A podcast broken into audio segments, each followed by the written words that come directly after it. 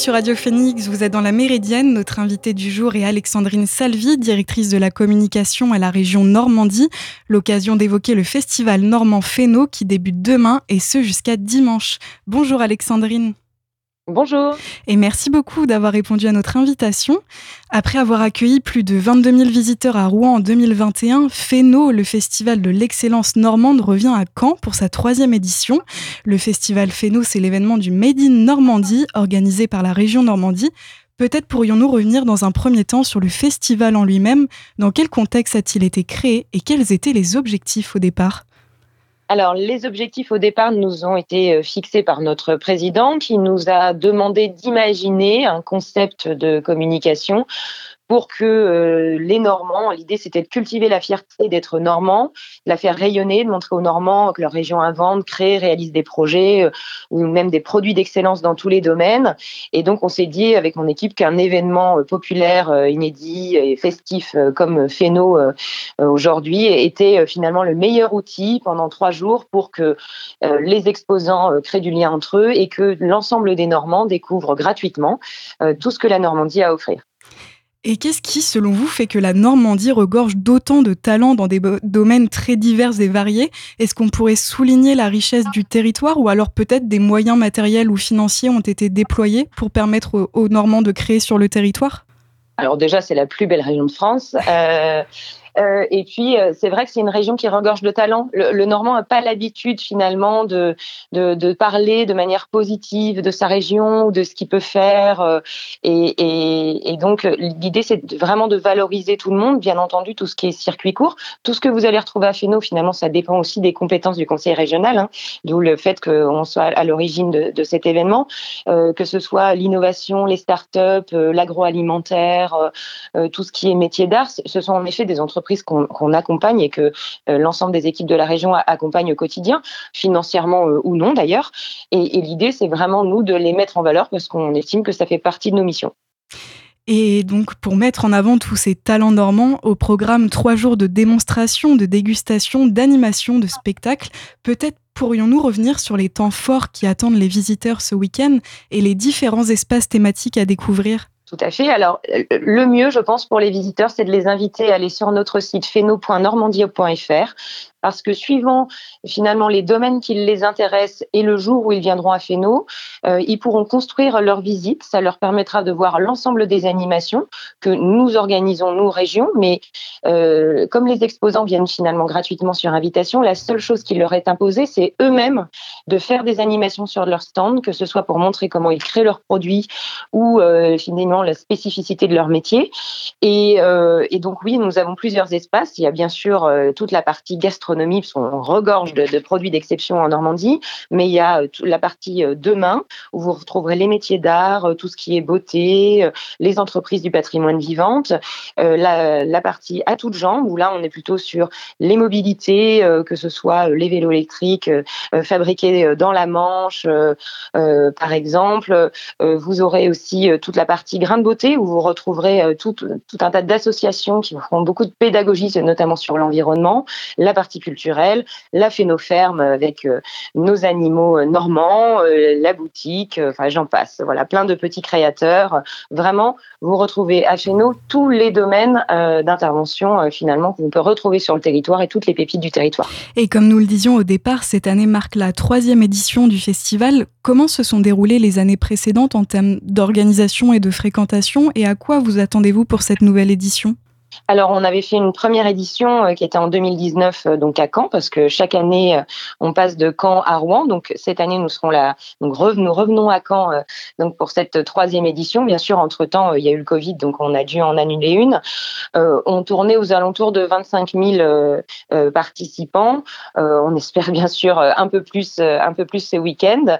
voilà. Puis, dans, la, dans la partie programmation aussi, pour inciter les, les gens à venir, il y a des nocturnes le vendredi et le samedi soir. Ça, c'est une nouveauté euh, cette année, euh, où donc tous les Normands pourront venir euh, dîner ou prendre un apéritif à Féno et profiter des, des spectacles le soir également. Et on a plus de dans, les trois jours, c'est plus de 100 artistes normands que que les que les visiteurs pourront venir rencontrer et applaudir.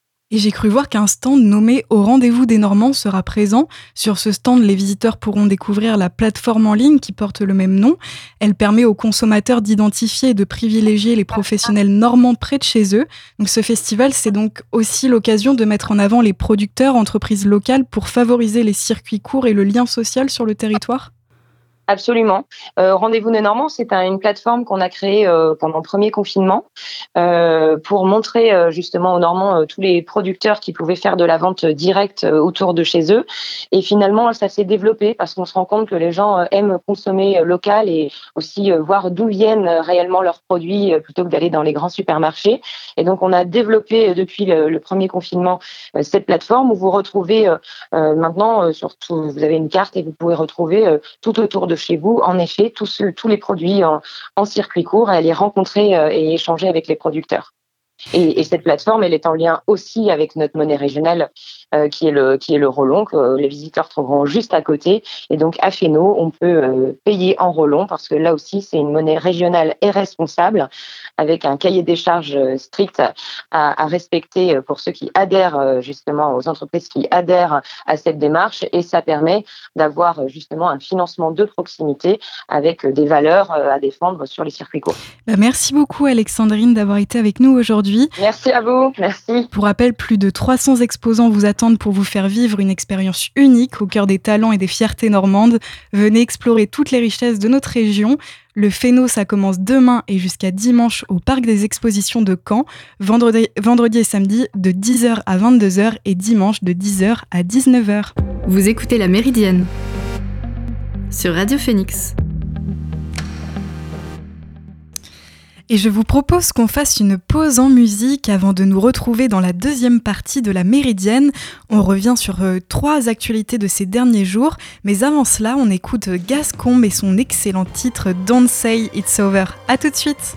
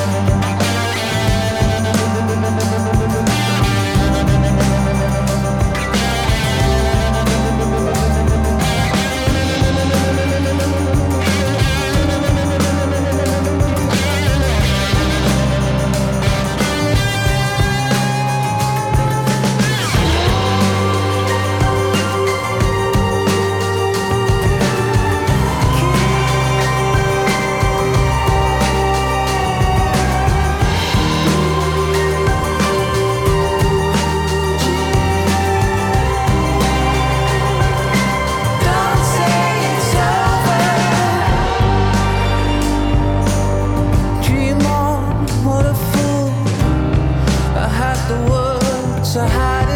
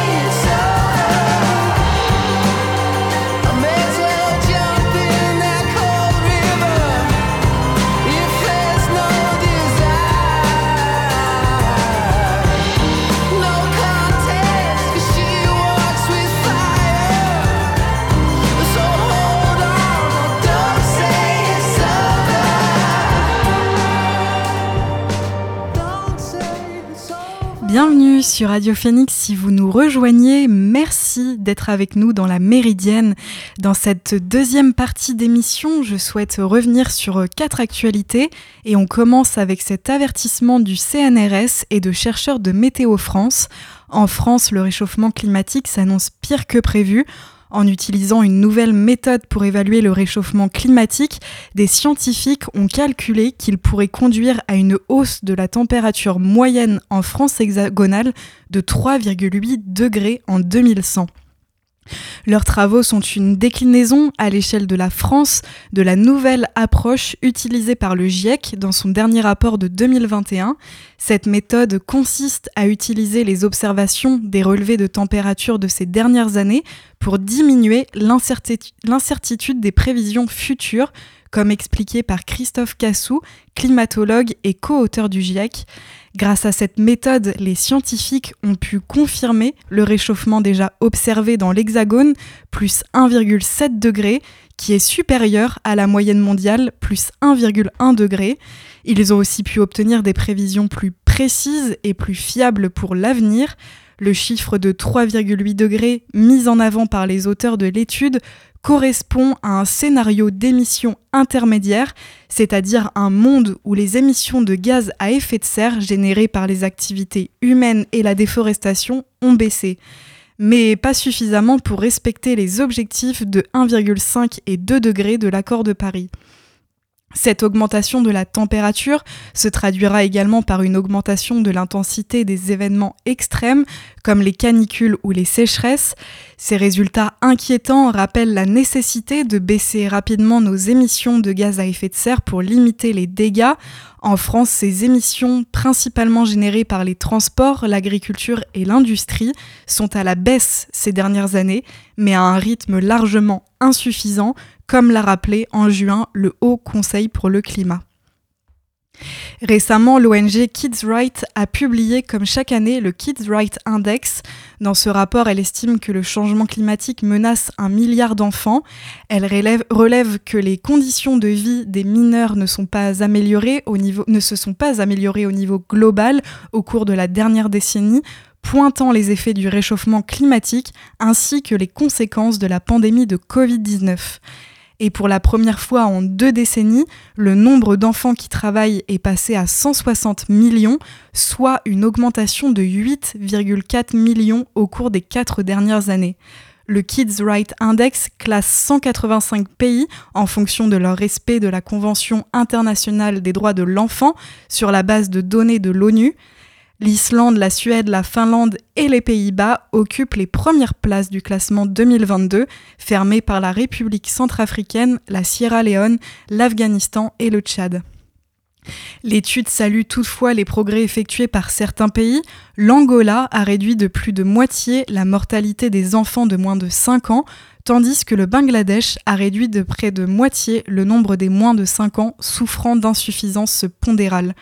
La Bolivie a de son côté presque réduit de moitié son nombre d'accidents d'enfants au travail. Cependant, certains pays ont été épinglés par le rapport, notamment le Nigeria, à la 175e place, pour le taux élevé de décès de mères pendant l'accouchement, et le Monténégro à la 49e place en raison du faible taux de vaccination. Je vous propose qu'on fasse à nouveau une courte pause en musique avant de nous retrouver dans la dernière partie de la Méridienne. On écoute Pereira Elsewhere et son titre Heatwave.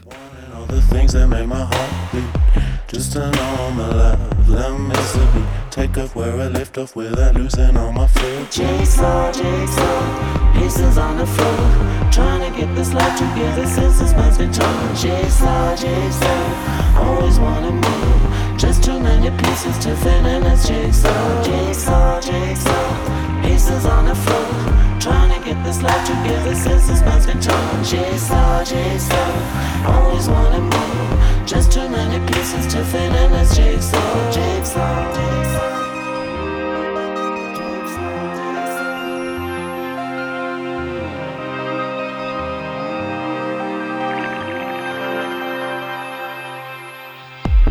Stop sending me, just try to complete Keep wanting all the things that make my heart beat. Just to know I'm alive, let me miss a beat. Take off where I left off without losing all my feelings. Jigsaw, jigsaw, pieces on the floor. Trying to get this life together since this mind's been torn. Jigsaw, jigsaw, always wanting more. Just too many pieces to fit in this jigsaw. Jigsaw, jigsaw, pieces on the floor. Trying to get this life together since this mind's been torn. Jigsaw, jigsaw, always wanting more. Just too many pieces to fit in this jigsaw.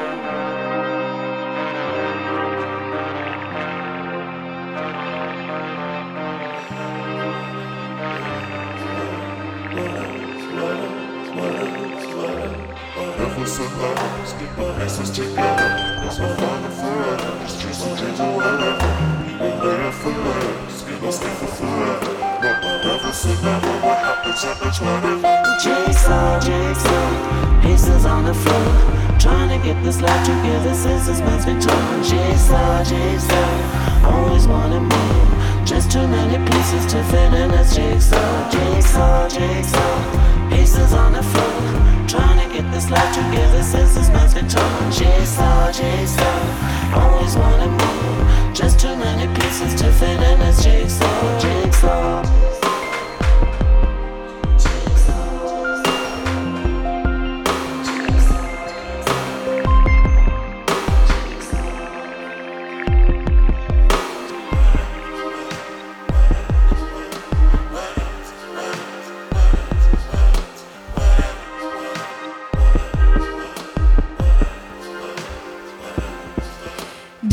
sur Radio Phoenix si vous nous rejoignez et merci d'être avec nous dans la Méridienne. Dans cette dernière partie d'émission, on revient sur deux actus et on part tout de suite au Royaume-Uni où la première ministre britannique Liz Truss est critiquée jusque dans sa majorité. Au moment de sa désignation le 5 septembre dernier, les Britanniques sont particulièrement sceptiques face à ces promesses de réduction d'impôts massives alors que l'inflation flirte avec les 10% et que le pays s'enfonce dans la crise énergétique. La mort d'Elisabeth II le 9 septembre et le deuil national qui s'ensuit accaparent la nouvelle Première ministre. Elle doit attendre le 23 septembre pour présenter un mini-budget d'inspiration néolibérale. Comme promis lors de sa campagne, ce dernier contient des mesures visant à baisser les impôts des plus riches et des entreprises. À ces promesses s'ajoutent des mesures de soutien colossales aux ménages britanniques touchés par la flambée, la flambée des prix de l'énergie. Le tout fait craindre un dérapage des comptes publics. La livre fait un plongeon historique et les taux d'emprunt de la dette s'envolent, propulsant le pays dans une grave crise économique. Liz Truss est alors critiquée par le Fonds monétaire international et d'autres chefs d'État, dont Joe Biden, qui a qualifié son plan d'erreur. Après trois semaines, le 14 octobre, la Première ministre limoge son ministre des Finances, la presse britannique est en ébullition et les rumeurs de démission se multiplient. Liz Truss est donc forcée d'agir. Le lundi 17 octobre, Jeremy Hunt, tout juste désigné ministre des Finances, annonce durant une conférence de presse l'abandon de presque toutes les mesures du mini-budget, l'instauration de nouvelles taxes à hauteur de 38 milliards de livres et la promesse de nouvelles coupes budgétaires. L'effet est immédiat, les marchés sont rassurés et la livre repart immédiatement à la hausse. Rejeté par l'opinion, contesté au sein de sa propre majorité, Liz Truss a assuré vouloir rester en poste malgré l'abandon de son programme économique, mais sa position apparaît fragilisée avec le départ d'un nouveau poids lourd de son gouvernement, Suella Braverman, ministre de l'Intérieur, a annoncé hier sa démission, reconnaissant avoir commis une erreur en envoyant un document officiel depuis une adresse mail personnelle. Elle étrille en outre le gouvernement qui a, selon, elle, brisé des promesses clés, citant notamment la lutte contre l'immigration illégale. Et pour terminer cette émission, je souhaitais revenir sur cette initiative Jess Wade, une physicienne britannique, essaye de lutter contre les inégalités en rédigeant des biographies de chercheuses sur Wikipédia, l'encyclopédie en ligne, dans le but de mettre en lumière ces femmes de sciences oubliées. Elle crée des pages pour synthétiser le parcours et les travaux de femmes biologistes, chimistes ou astrophysiciennes qui, malgré leur découverte, restent dans l'ombre.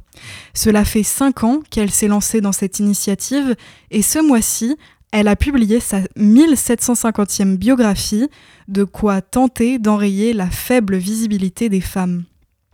Cette invisibilité n'est pas juste une impression, elle se traduit en chiffres. Sur Wikipédia, seuls 19% des biographies, tous secteurs confondus, concernent des femmes. Autrement dit, moins d'une page sur cinq, c'est dire l'ampleur du déséquilibre auquel s'attaque Jace Wade. Tout commence en 2017 lorsqu'elle tombe sur les travaux d'une climatologue, Kim Cobb, publiée dans une revue spécialisée. Elle veut en savoir plus sur son parcours, fait une recherche rapide et découvre qu'elle n'a pas de page Wikipédia, ce qui en général est la première chose sur laquelle tombent les internautes quand ils cherchent, cherchent une première présentation. Jess Wade a donc rédigé la biographie de Kim Cobb, puis s'est mise à taper systématiquement les noms sur lesquels elle tombait pour rédiger les biographies manquantes. Son travail rédactionnel de titan lui vaut d'avoir été décorée de la médaille de l'Empire britannique et finalement d'avoir elle aussi une page Wikipédia. Et c'est ainsi que s'achève cette émission de la Méridienne. Merci à toutes et à tous de l'avoir suivi. On se retrouve lundi en direct à 13h pour une nouvelle semaine d'émission. En attendant, vous retrouverez demain à 13h le best-of de la semaine préparé par Ateba, que je remercie. Je vous souhaite une bonne fin de semaine sur Radio Phoenix. À lundi!